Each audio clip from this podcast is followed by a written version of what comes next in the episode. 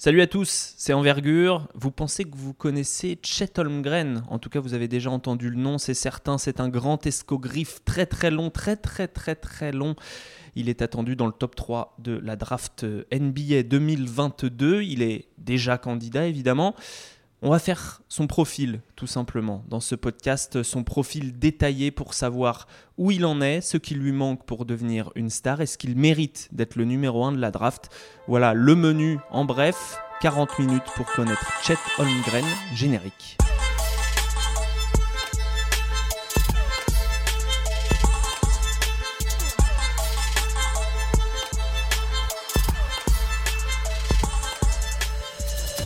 Et pour parler de Chet Holmgren dans ce podcast Envergure, on rappelle que sa fiche est sur envergure.co si vous voulez avoir les stats sous les yeux, puis le scouting report écrit. Euh, mais à l'oral, pour le moment, nous avons Hugues qui est là pour parler du joueur de Gonzaga. Salut Hugues. Salut à tous, très content d'être là. Alan également. Salut Alex, salut à tous. Et puis notre spécialiste West Coast qui a vu énormément de matchs évidemment de Gonzaga, c'est Julien. Salut Jus. Comment ça va les gars? Bah écoute, ça va bien. On est en place, on commence à accélérer le rythme des publications, vous allez le voir dans les prochains jours sur, euh, Envergure, mais on va encore monter d'un niveau puisqu'on approche tout doucement de la draft et puis de la loterie euh, qui aura lieu dans la nuit du 17 au 18 mai. Chet Holmgren, donc euh, là on, commence à parler des gros gros noms. Il est prévu dans le top 3 quasiment dans toutes les mocks ou big boards euh, qu'on connaît. Euh, on va se poser des questions sur son jeu, mais d'abord on va se demander quel est son parcours, puisque c'est important aussi pour connaître un joueur. Alors d'où il vient, Chet Holmgren, Alan? Chet, il vient du Minnesota, donc ça fait pas mal de temps qu'on le connaît parce que il a, il a le physique qui fait qu'il passe pas inaperçu. Euh, et donc, en fait, depuis qu'il est fin collège, début lycée pour nous, donc depuis qu'il a 14-15 ans, euh, on le voit. On le voit sur des, sur des, sur des highlights, on le voyait sur des matchs. Et donc ensuite, donc il a, il était à l'académie Minea avec euh, Jalen Suggs, où c'était, c'est une des meilleures prep schools du Minnesota. Ça devient même une très très bonne prep school sur le circuit lycéen. Euh, ils avaient fait, ils avaient beaucoup de matchs en télé nationale à l'époque, euh, dont un contre Sierra Canyon euh, qui avait été très très regardé. Il fait 12 contre sur le match dans une équipe face à donc il y avait Zaire Williams qui joue à Memphis maintenant, il y avait BJ Boston qui joue aux Clippers, il y avait Mary Bailey, futur joueur de UCLA. Ensuite, il a, il est resté à, il est resté donc, il a fait tout son cursus à Minea, il s'est engagé à Gonzaga et en même temps, il a été champion du monde du 19 avec euh, Team USA et MVP de la compétition. Donc euh, on lit beaucoup en France qu'il s'est fait manger par Victor Wenbanyama. Si on re-regarde le match, c'est pas vraiment le cas. Euh, et, ce qu'on disait tous à l'époque, c'est que ça en disait sûrement plus sur Victor que sur Chet, le fait que Victor domine par moment. Mais voilà, il a, a le cursus honorum du, du top joueur lycéen, McDonald's de l'américaine, toutes les récompenses. Et il s'est engagé à Gonzaga pour, euh, pour son année, euh, son année freshman et sa seule année euh, universitaire. Et il vient aussi d'une famille de basketteurs. Le papa, l'oncle et tout ça, on, joue au basket. On a son parcours donc à Chet Holmgren. À quoi il ressemble physiquement? Quelles sont ses qualités athlétiques? On va demander ça à Julien. Alors Chet, il fait 2m15, il, presque 2m30 d'envergure et 88 kg.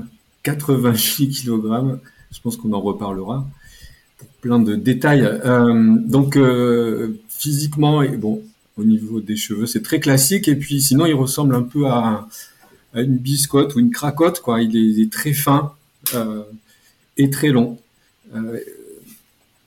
donc voilà, il a des, il a des bras Kevin Durant et des jambes comme les bras de Kevin Durant. Il est très fin. Sinon, il est Bon, il n'y a pas que ça. Hein. Euh, il est, euh, c'est un gars qui est très rapide, qui est très facile euh, verticalement. Il peut aller assez haut, assez vite. il a une bonne vitesse axe panier panier. Je pense que Hugues et Alan sont comme moi. Ils ont plein de petites vidéos où on le voit prendre des rebonds et courir avec ou sans ballon jusqu'au cercle adverse. Il a une sur des quand il est dans la raquette, il a une bonne euh, vivacité. Il tourne vite sur ses hanches. Euh, il est très facile pour euh, bouger, pour se replacer dans l'espace, utiliser ses deux bras pour gêner. c'est quelque chose dont on va reparler aussi, je pense, quand on parlera de sa défense. C'est un gars très dédié. Et puis, malgré son gabarit très skinny, comme on dit, il arrive à, à, encaisser les coups, les chocs d'épaule. Encore une fois, Hugues et, Alan avaient montré ça dans, dans une de leurs vidéos. C'est quand même un gars qui est très haut sur ses jambes, il a un centre de gravité assez haut. Euh, je pense qu'on peut dire qu'il manque de puissance dans les jambes. Et euh, on le voit souvent quand, il y a plus d'espace, qu'il doit défendre euh, euh, sur plus d'espace, il va un petit peu s'en mêler les pieds ou il, peut perdre de l'équilibre un petit peu. Euh, voilà, moi j'ai noté qu'il sur les grands espaces, il manque de collants au sol. Je sais pas si on pourrait dire ça. Quoi. Euh, mais bon, voilà. Donc, euh, grand, fin, rapide et euh, dédié. Il manque de collants au sol. J'adore.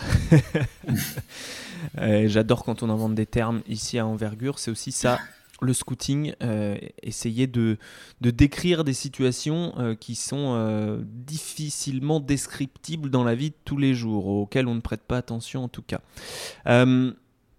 pourquoi on parle de Chet Holmgren comme d'un top 5, d'un top 3, d'un top 1 Quelles sont ses qualités, ses grandes qualités basket? En résumé Hugues, c'est pour toi. Ouais, c'est un joueur, on en parle aussi bien parce que c'est un mec qui va arriver en NBA et qui va changer une équipe des deux côtés du terrain, euh, clairement. Euh, les franchises qui vont drafter dans les top 3, top 5, elles espèrent avoir le franchise player, en tout cas le mec qui peut changer la dynamique d'une équipe qui est négative, euh, qui a manque de talent, etc. Lui, il va arriver en première année offensivement.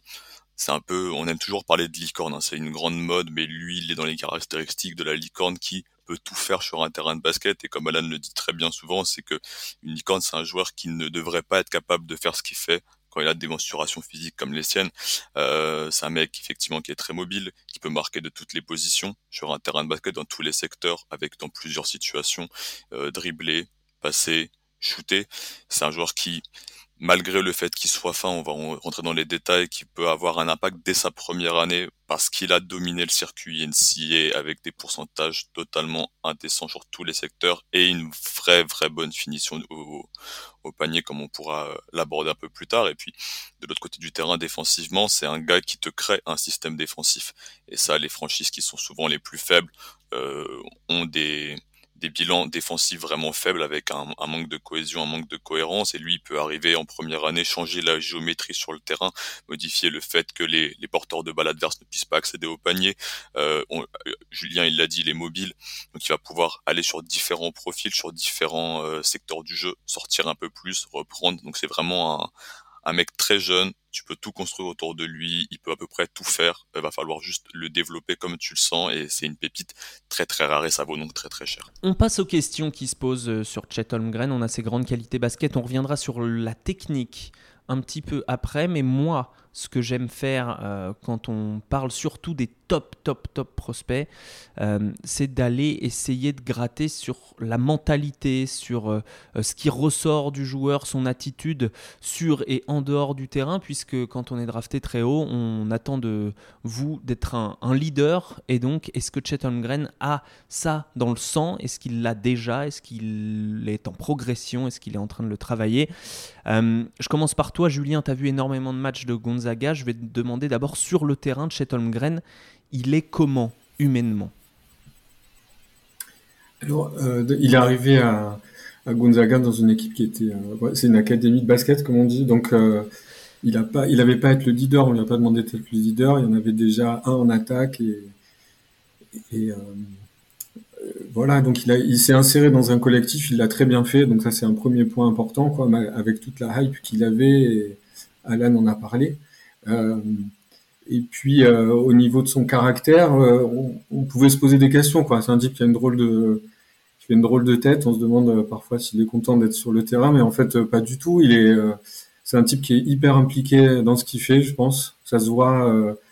oui, il réagit quand il prend des fautes qu'il aime pas, mais c'est toujours très positif. Alors c'est difficile de, de, comment dire. En tout cas, il est cadré dans cette équipe, donc euh, peut-être que ça l'a aidé. Je, comme tu dis, je ne sais pas trop quelle était sa mentalité avant. J'ai lu quelques interviews, enfin quelques articles là, où notamment Suggs et d'autres de ses coéquipiers, quand il était en high school, parlaient de lui. Et ça a toujours été un type focalisé sur le travail, focalisé sur comment il voulait progresser. C'est un type qui n'a pas toujours joué euh, pivot ou intérieur. Hein. Il est passé, euh, il est passé de, guard à, à 3 euh, pour finir dans la raquette. Et il a toujours fait progresser son jeu. Donc je pense que c'est un type qui a, qui a une mentalité de, gagneur. et puis voilà, son père basketteur qui apparemment a été présent dans sa formation, qui, qui le, pose aussi, je pense, dans, dans son évolution.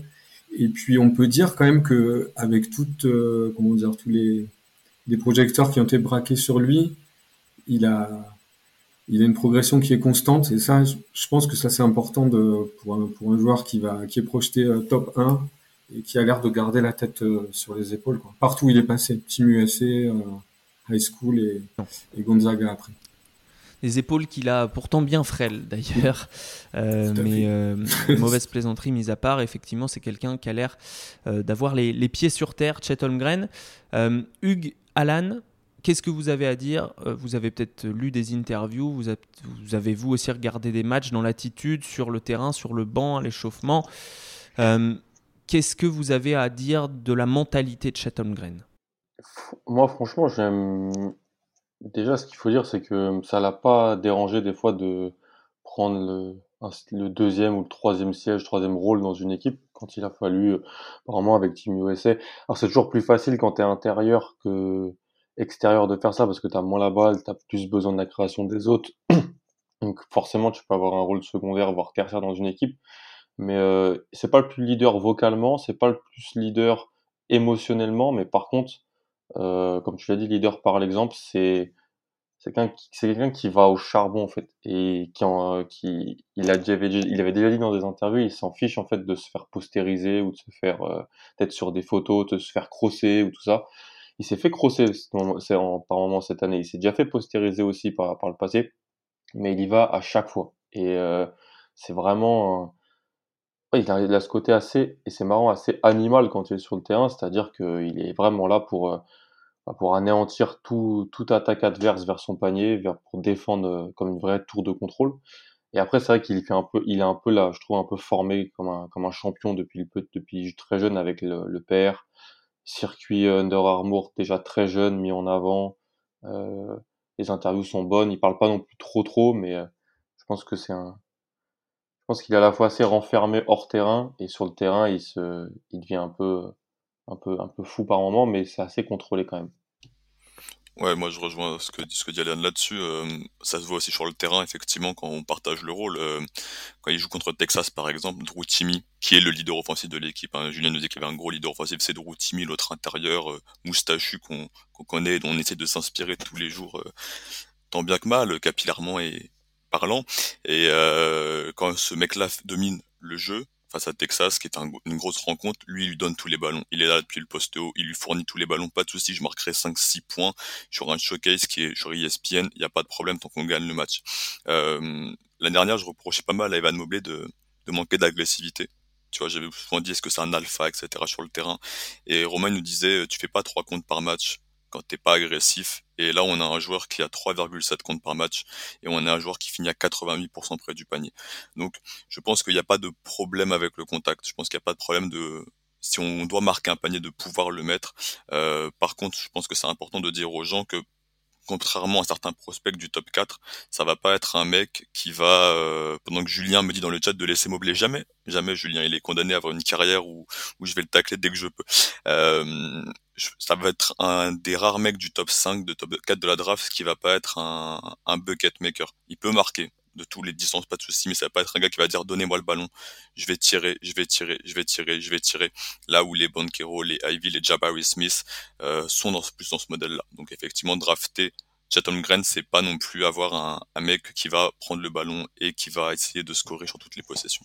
Moi, ce que je voulais aussi rajouter, parce que Hugues a dit euh, les pourcentages, et souvent, ce qu'on a dit pas mal cette année, c'est ouais, mais c'est la WCC. Alors déjà, pas que, parce que sur, franchement, sur la première partie de l'année, Tu peux juste expliquer la WCC la, Donc la West Coast Conference, la conférence de Gonzaga. En gros, chaque année, pourquoi Gonzaga arrive à la marche manesse des fois même avec zéro défaite, une ou deux C'est parce qu'il joue dans une conférence qui est pas dans le, les six plus grosses conférences.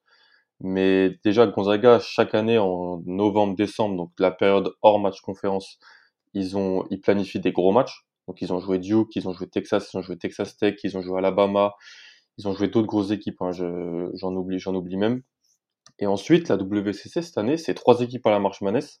Donc euh, San Francisco, euh, euh, comment il s'appelle comment ça, comment s'appelle les Saint Mary's. Saint Mary's, Saint Mary's et Gonzaga. Et c'est deux équipes au NIT, donc BYU et Santa Clara. C'est plus les cinq que certaines grosses facs en ont envoyé sur ces deux tournois-là. Donc en fait, c'est à nuancer. Franchement, oui, en termes des, c'est pas la Big 12, c'est pas la SEC, mais il y avait un bon niveau dans de, il n'a pas surdominé comme euh, des, des, prospects surdominent des fois en, dans des vraiment petites conférences. C'est juste ça que je voulais mettre en avant. Oui, et euh, en parlant de WCC, euh, moi j'ai revu le match contre San Diego, qui est vraiment un programme très modeste en fait en, en WCC. Et pour parler de son de son mindset, au début du match, il se fait quand même un peu pourrir par le, le pivot de San Diego et, euh, et, sa réaction a été assez violente. Hein. Je crois que c'est un de ses meilleurs matchs euh, de la saison après. Donc c'est quand même un gars qui a quand même, euh, il, est d'accord à un certain moment pour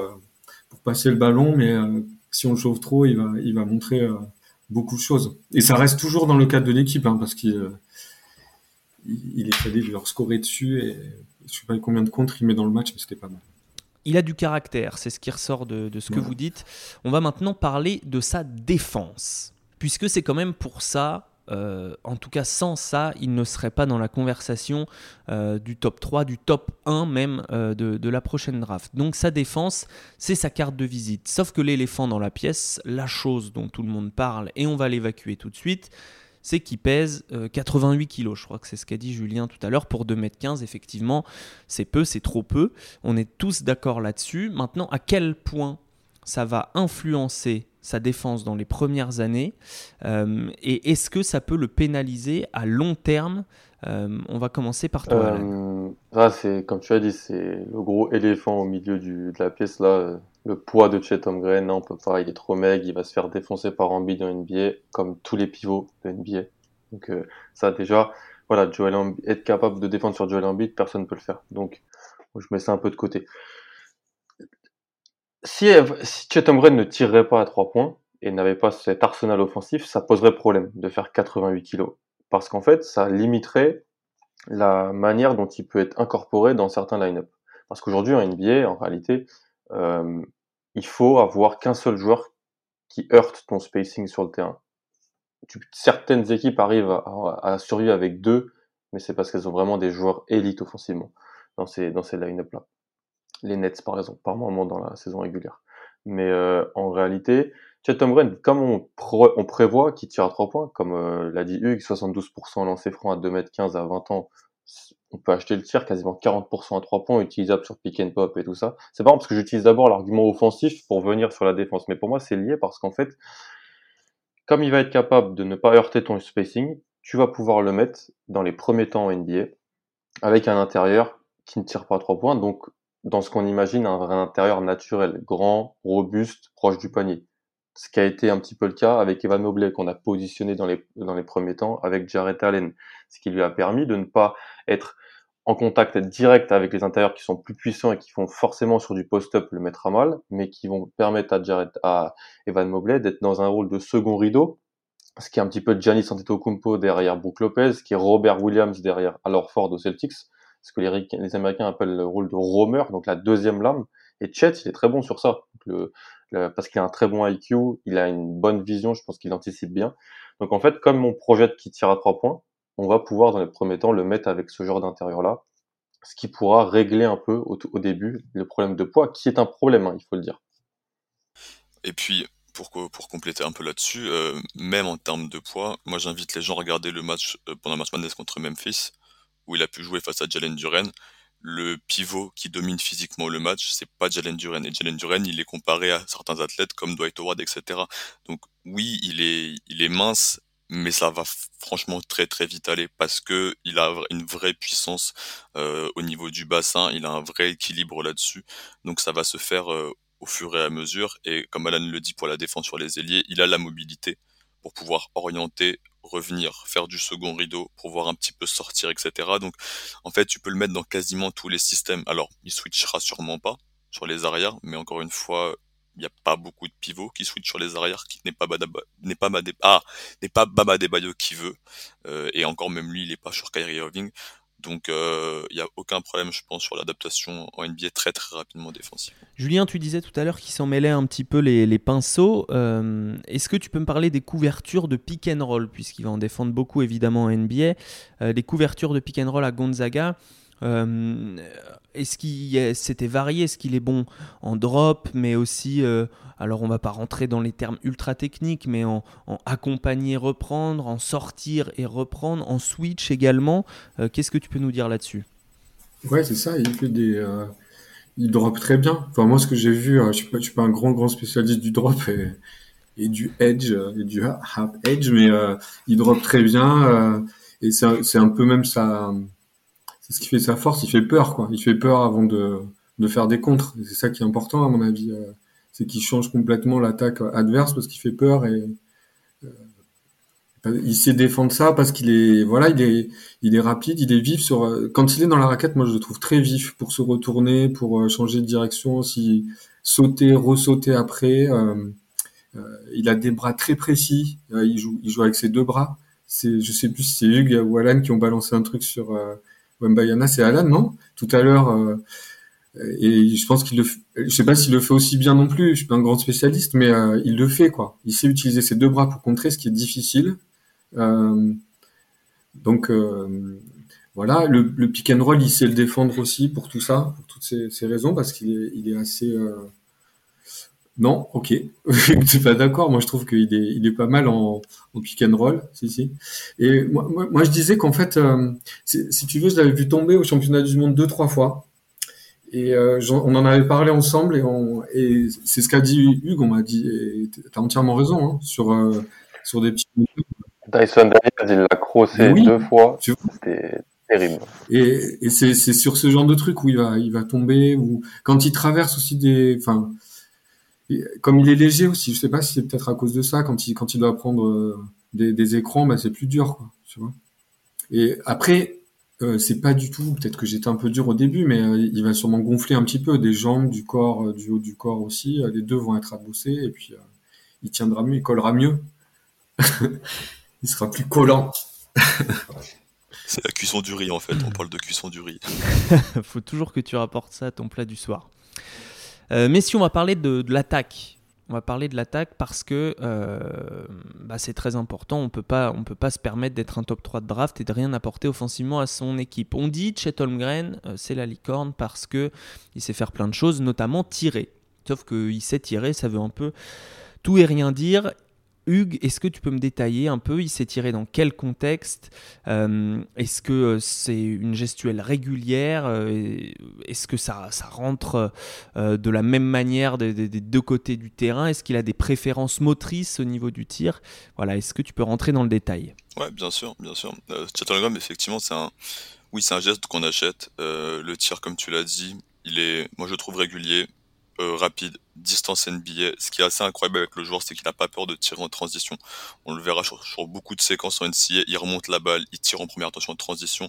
Donc c'est un mec qui a vraiment confiance là-dedans. Euh, c'est déjà un excellent joueur de pick and pop. Et ça va être une des choses les plus demandées pour lui en NBA. Si vous regardez la shot chart actuellement, il a pris je vous dis ça, dans l'axe, il a pris 61 tirs à 3 points et c'est majoritairement des tirs qu'il va prendre en pick and pop. Il posait très très bons écrans qui créent de l'impact et c'est quelque chose que je critique souvent chez les jeunes américains, euh, des très mauvais écrans qui font juste du slip roll en fait. Lui, c'est déjà amener ça. Ce qui est assez impressionnant aussi, c'est qu'il peut euh, tirer lui en sortie d'écran. Alors je sais pas si on va lui demander de faire ça en NBA, mais moi j'aime bien le fait qu'il puisse se réaxer face au panier, se retourner face au panier et déclencher. Ce que j'ai regardé aussi, c'est euh, est-ce qu'il y avait une différence côté gauche côté droit au niveau du, tir à trois points? On sait que très souvent les droitiers, ils vont avoir une préférence motrice lorsque la balle elle arrive directement sur leur main forte pour pouvoir déclencher. Donc quand la balle elle arrive depuis leur euh, côté euh, quand ils sont à la gauche en fait du passeur. Et lui des deux côtés du terrain c'est euh, c'est homogène. On a le même pourcentage sur le même volume. Ça veut dire que c'est un mec qui est assez à l'aise pour vite réaxer sa balle au niveau de la main et déclencher. Donc il y a de la répétition motrice qui a été effectuée là-dessus. Et quand tu parles de toucher au niveau du panier près du cercle on a aussi un mec qui est vraiment euh, qui est vraiment efficace qui est vraiment fluide. On est sur la sur la zone donc quand on s'écarte un petit peu vraiment de la raquette, on est sur du 66% dans la zone qu'ils appellent in the paint sur tout ce qui va être les petits euh, les petits bras roulés, les petits flotteurs et tout ça. Donc on est largement au-dessus de la moyenne NCA et on a un mec qui poste bas. Alors même si c'est pas un joueur de poste bas, qui a quand même des moves, dont un fadeaway euh, incroyable qu'il a travaillé sur Dirk Nowitzki, hein, le one leg Dirk. On sait pas s'il va le faire à tous les matchs. On a vu de très très beaux one leg Dirk face à Duke par exemple. On s'est dit ah ok. Donc le gars il a un vrai répertoire. Donc euh, ouais un tir que j'achète euh, vraiment à C'est intéressant euh, ce que tu dis, Hugues, parce qu'on note déjà euh, ces go-to moves, on va dire, euh, dont on a besoin en NBA. On a besoin de moves voilà, qui, qui vont fonctionner très régulièrement. Donc, tu en as cité deux pendant, pendant ta description. Tu as parlé de, de ce one leg donc euh, euh, à la Dirk, même si c'est pas, il monte pas le genou aussi haut que Dirk, et, euh, et de ce trois points en transition hein, qui est très, bah, à l'époque quand il était à Texas, Kevin Durant faisait ça. il le fait toujours en NBA. Non pas que Chet Holmgren soit Kevin Durant, mais il y a, des airs sur cette action-là en tout cas. on le compare donc à Jabari Smith à Paolo Banquero, qui sont tous les deux avec lui dans le top 3 potentiel de la draft. Euh, deux joueurs qui ont des qualités offensives, on va dire, plus évidentes, à qui on va peut-être plus donner le ballon en mode alpha. Euh, à quel niveau offensif? Chet, qui change beaucoup de choses défensivement, à quel niveau offensif il a besoin d'être pour pouvoir être considéré meilleur que ces deux-là, plus important, euh, avec plus de valeur Alan Pour moi, il a besoin d'être le Jaren Jackson euh, de sa saison sophomore qui shoot à 38-39%, à 40% à 3 points sur un bon volume et qui est euh, capable aussi de finir très correctement en NBA, donc proche du panier, mettre ses lancers francs et prendre des décisions balle en main. On l'a vu faire des bonnes passes cette année. Il n'était pas vraiment utilisé sur short roll, il n'était pas vraiment utilisé comme ça, mais on l'a vu faire des renversements, être capable de trouver des coupes lignes de fond, c'est vrai, le jeu de Gonzaga s'y prêtait parce que c'est vraiment, ça joue, ça joue très très bien, même s'il y a beaucoup de turnover chaque année. Mais euh, pour moi, voilà, il a besoin d'être. Euh, j'avais dit, quand on avait fait un gros épisode un peu sur le haut de la draft en janvier ou fin décembre que pour moi c'était le seul joueur qui avait un skills élite dans cette draft et c'était sa, c'était sa protection de cercle, sa, sa, capacité de tour de contrôle, ce qui faisait que je l'avais en 1. Je suis un peu remonté sur un, sur un joueur comme Paolo Banchero depuis, très honnêtement, notamment sur la qualité de passe. Pour moi, c'est le meilleur passeur de, quasiment le meilleur passeur de la draft. Et il est tellement puissant qu'il peut se créer pas mal de choses simples. Mais Chet, s'il est euh, capable sur un, un, fort volume de tirer à 3 points, c'est-à-dire 5-6 tentatives par match, quasiment 40%, faire des bonnes passes, je pense qu'il peut quand même toujours mériter d'être d'être plus en numéro 1 parce que bah, la capacité à changer euh, comment on t'attaque quand tu es sur le terrain, elle ne changera pas, elle est toujours là. Et cette, cette polyvalence aussi d'utilisation par le tir extérieur. Julien, est-ce que tu imagines un scénario euh, pour Chet en NBA dans lequel ça fonctionnerait pas? Euh, Je pense que si, si on lui file la balle trop euh, au poste, je pense, tu vois, si on attend trop de lui ce genre les de Kings, Les Kings, on, l'a fait, c'est bon, ils peuvent. Les Knicks, j'essaie de, de, réfléchir à la question, j'ai pas trop de moi, j'ai surtout vu ça. Si on veut, si on veut trop lui en demander offensivement euh, tout de suite. Ouais, c'est intéressant. Il va falloir un, front office, un coaching staff plutôt très créatif pour euh, pour pas se contenter de faire juste du, pick and pop. Hein, Hugues, euh, c'est un truc dont je parlais d'ailleurs quand j'avais été invité par les, amis des, fans des Rockets pour pour parler un peu de la saison de, leur rookie. Et ce soir-là, ils jouaient contre les Cavs, les Cavs, pardon. Et je leur disais. Euh, la manière dont euh, Cleveland utilise Evan Mobley offensivement, euh, pour moi, c'est vraiment le, blueprint, c'est ce qu'il faut faire pour bah, l'utilisation des, grands au profil un peu bizarre pour les années à venir. C'est vraiment ce qu'il faut faire. Hugues, est-ce que tu es, d'accord avec ça? Pour, pour vraiment tirer le maximum de son potentiel, il va falloir être un peu créatif.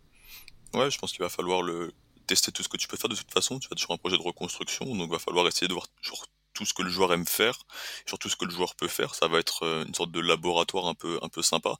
Euh, c'est toujours mieux d'être créatif de toute façon et de jouer du beau basket. Euh, il va avoir besoin d'un extérieur, sûrement plus que les autres mecs euh, dont on va parler dans le top 4, top 5 de la draft. Il va lui falloir un fort extérieur. Evan Mobley, il a eu la chance d'avoir Darius Garland, comme Darius Garland a eu la chance d'avoir Evan Mobley. Euh, effectivement, il va, il va lui falloir ça. L'avantage, quand, quand on regarde la draft, c'est que les équipes faibles, là, cette année, elles ont quasiment toutes un très fort porteur de balle à qui il manque un, deuxième gros talent ou un, un alpha voir un, bon porteur de balle quoi et, euh, et ça je pense que c'est vraiment la draft parfaite pour Chatham Green il tombe vraiment bien et euh, j'ai peu de scénarios de franchise là quand je regarde euh, les probabilités de loterie en carton tous les jours et les mecs que je vois sur Twitter où il y aurait pas un duo qui peut se faire extérieur intérieur vraiment intéressant Alan, est-ce que tu, tu, partages ce constat? Il y a peu de scénarios dans, dans lesquels ça marche pas. je lisais d'ailleurs quelque chose de très intéressant là-dessus. Est-ce que finalement, Chet, on n'a pas tendance à sous-estimer sa valeur par rapport à ça. Euh, je m'explique. Euh, si l'équipe par laquelle il est drafté reste euh, en bas de tableau, il est possible que dans les, prochaines années, il drafte d'autres joueurs potentiellement superstars. Mais vu qu'il a un profil très unique, on va dire, sauf Victor Wembanyama, mais voilà, c'est l'autre, il y a peu de chances finalement de sélectionner le même type de joueur euh, avec lui et donc il sera complémentaire de cette potentielle autre star draftée après lui. C'est ça, mais c'était comme Mobley l'année dernière. En réalité, peut-être qu'on avait par moment sous-évalué la, rareté du profil, mais euh, c'est quasiment ça. Je rajouterais donc un fort porteur de balle à côté pour le mettre dans des bonnes dispositions, mais surtout un autre intérieur. Je demande pas Jared Allen qui est limite de niveau All-Star, mais même s'il atterrit à Portland, Yusuf Nurkic c'est très bien. Déjà qu'il joue à côté d'un joueur comme un joueur puissant qui va être capable lui de prendre le premier contact sur les gros intérieurs adverses parce que la NBA soir après soir c'est dur les contacts à l'intérieur. Enfin, faut voir ce que il n'y a pas que dans la série Milwaukee Boston hein, où ça s'envoie que des coups. C'est tout le temps que c'est très très compliqué. Donc j'aimerais vraiment. Alors oui, le, un créateur extérieur bien sûr, mais c'est vrai qu'en fait Garland ça a été l'accélérateur de particules pour Mobley plus que ça, je, préfère une équipe où il y a déjà peut-être un intérieur euh, puissant, capable de jouer euh, avec lui dès le début. Si tu le mets euh, à Orlando avec Wendell Carter, ça me va franchement. L'association des deux, j'y pense et je peux, et vraiment l'apprécier. après voilà, si on veut le mettre avec un fort porteur de balle, bah, tu le mets à OKC avec Guidé ou Shea, ou tu le mets à, Indiana avec avec Ali Burton, ça peut être ça peut être super intéressant. Il sera toujours mis dans les bonnes dispositions avec ces joueurs-là.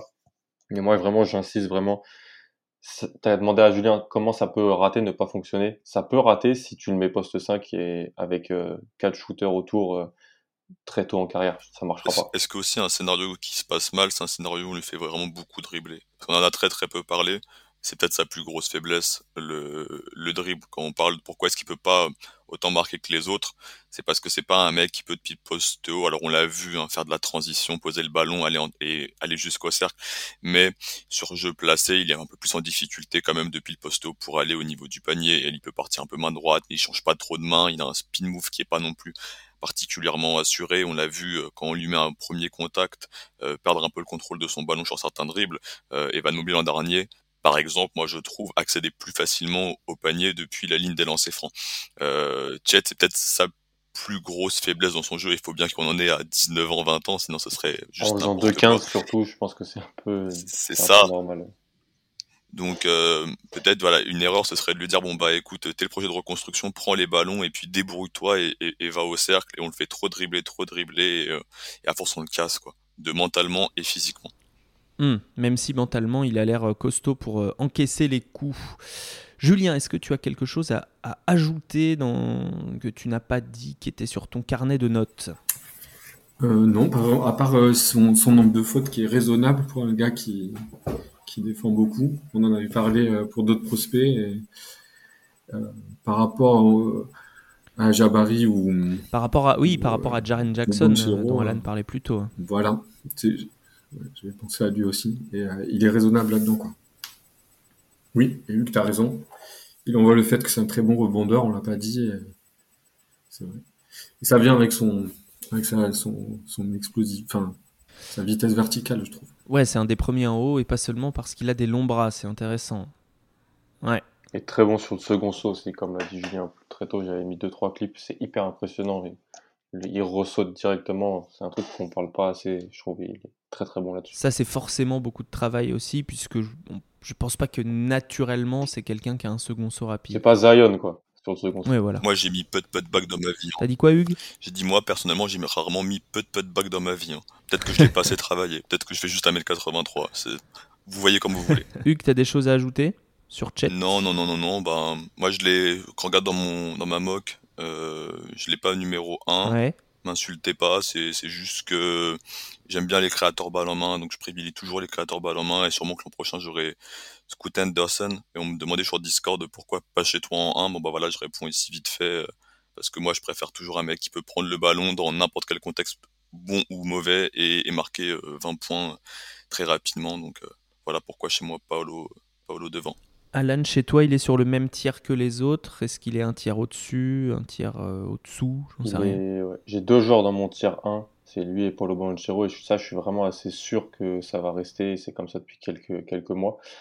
Après, comme l'a dit Hugues, voilà, c'est, ça sera sûrement plus simple dans les premières années en NBA pour Paolo parce qu'il est un peu plus mature physiquement, il a le jeu qui fait qu'on peut plus facilement le mettre en avant, surtout offensivement, parce que défensivement, il a quand même des lacunes euh, qui sont, qui sont notables.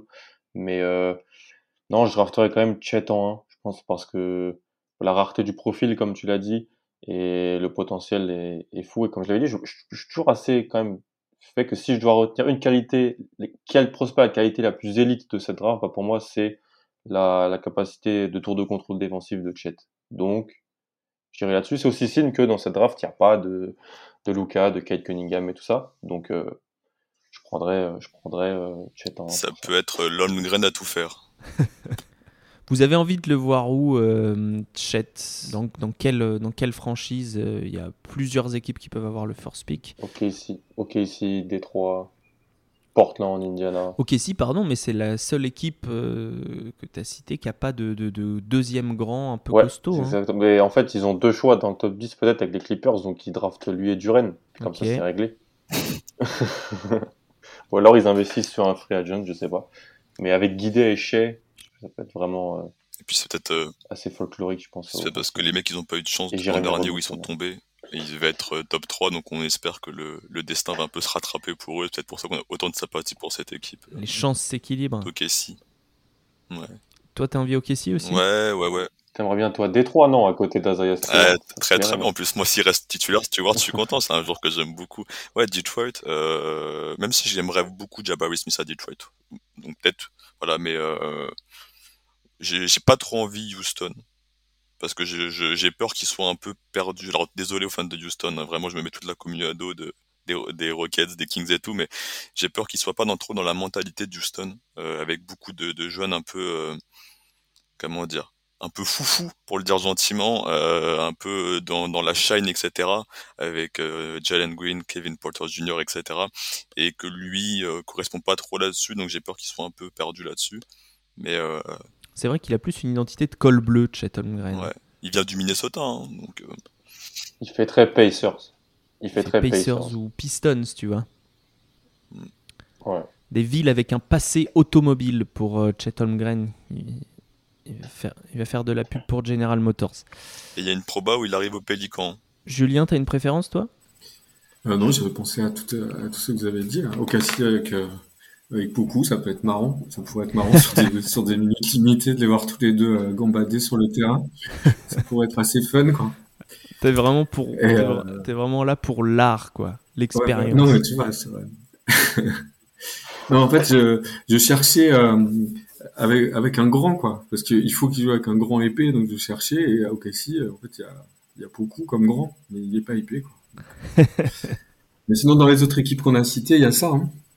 Ouais. Et moi, tu vois, mais à Détroit, avec, euh, avec Kate qui, qui joue avec lui, euh, ça pourrait être super joli aussi. Ça pourrait être pas mal. hein. Ou à Orlando avec son ami Jalen Suggs aussi. Avec son pote Suggs, Carter et tout, franchement, ouais, clairement. Hmm. Et Franz Wagner. Il y a plein de, scénarios canons, c'est ça qui est bien avec le profil de Chet Holmgren.